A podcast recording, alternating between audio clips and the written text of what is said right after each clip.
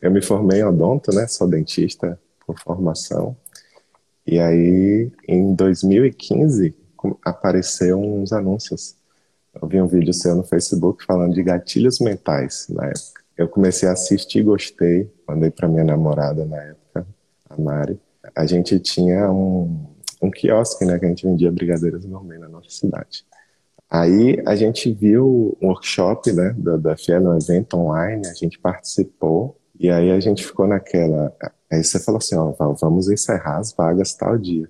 E a gente ficou, cara, entra, não entra, entra, não entra. A gente ficou pensando, pensando, e você realmente fechou o carrinho.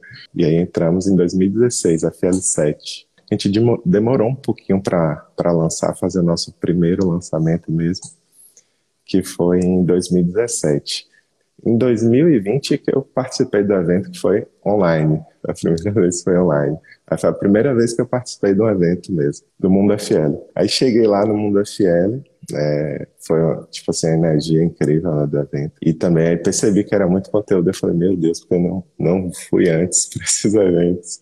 Eu ficava pensando nisso.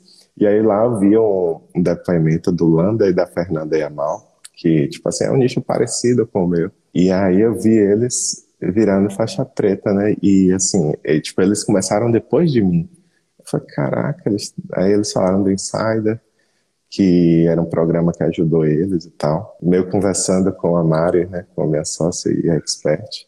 Aí ela falou, não, você tem que entrar aí programa também para saber o que é que, qual é o caminho para virar faixa preta. Eu lembro que a gente ficou assim, caraca, agora a gente vai ter que fazer tudo que ele falava, porque vamos fazer valer a pena. Aí, aí foi nesse ano que a gente bateu o nosso recorde né, de faturamento, que foi 2 milhões e 700 mil.